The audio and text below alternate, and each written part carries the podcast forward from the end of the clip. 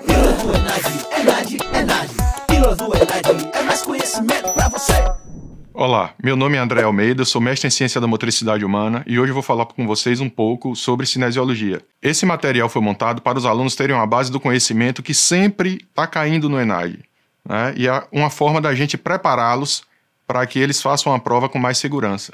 O primeiro assunto é cinesiologia e eu vou falar a respeito do agachamento. E aí eu montei o seguinte questionamento: existe uma forma mais segura de realizar o agachamento? O agachamento é um movimento que a gente está habituado a fazer e com o tempo a gente vai ficando velho, a gente vai perdendo essa capacidade. E muita gente, muitas vezes na hora de prescrever, se preocupa excessivamente com a postura do aluno e também com a execução. Mas o que é que a gente deve notar?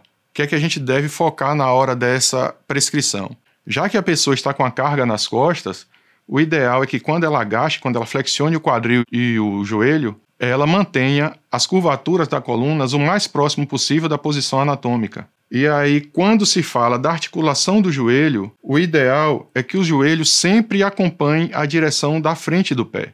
Né? Que você não coloque o joelho para dentro, nem excessivamente para fora, que ele acompanhe a direção da ponta do pé, porque aí você vai proteger a articulação. Se você rotacionar o joelho na direção do centro do corpo, vai acontecer o valgo dinâmico. E essa é uma postura inadequada. Por quê? Porque comprime o fêmur na borda lateral da patela e com o tempo isso pode causar desgaste e dor. E seu aluno pode vir a se prejudicar por causa disso. Como é que a gente faz para corrigir se esse aluno apresenta essa condição de valgo dinâmico. A melhor forma é orientá-lo. Né? Muita gente prescreve vários exercícios com o intuito de modificar essa condição e simplesmente a orientação, você pedir para ele direcionar o joelho, possa ser que isso né, aconteça. Ele está habituado a abaixar e ele não sabe a forma correta. Então, somente com essa orientação, a gente consegue, né, muitas vezes, resolver o problema. Se ele tiver um problema de fraqueza muscular, Aí a gente faz o fortalecimento da região glútea, né? Para poder fazer com que esse músculo segure a coxa da pessoa e o joelho não internalize. Então aí você deve fazer o agachamento com mais cuidado para evitar esse valgo dinâmico. Outra coisa, né? muitas vezes as pessoas se questionam a respeito de quanto tem que abrir os pés para realizar o agachamento. Se você faz com os pés mais próximos, que você faz com os pés na direção dos ombros ou se você faz com os pés mais afastados. O ideal é que você procure uma posição confortável em que os pés estejam próximos à direção do ombro. Por quê? Porque quando você junta demais os pés, você faz uma pressão excessiva da cabeça do fêmur com o quadril. E quando você faz uma abertura muito excessiva também, você tem dificuldade de apontar o joelho para frente do pé.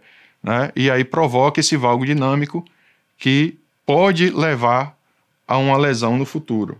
Além disso, existe uma dúvida muito recorrente entre as pessoas que fazem agachamento. Eu posso ou não passar o joelho quando eu flexiono da ponta do pé? Né? Eu ultrapasso a ponta do pé com o joelho. Essa é uma dúvida muito comum e há um bom tempo atrás as pessoas diziam que era errado fazer isso, né? que o ideal era você agachar sem passar o joelho da ponta do pé. Hoje já se sabe que quando você faz isso, né, você aumenta demais a sobrecarga na região lombar. Então, o ideal é que, se você não tem nenhum problema de joelho, não tem nenhum problema de coluna, você vai abaixar, vai agachar naturalmente. E aí nada impede do joelho ultrapassar a ponta do pé. Se você tem algum problema de dor no joelho, aí você vai lá e agacha, evitando com que o joelho passe da ponta do pé.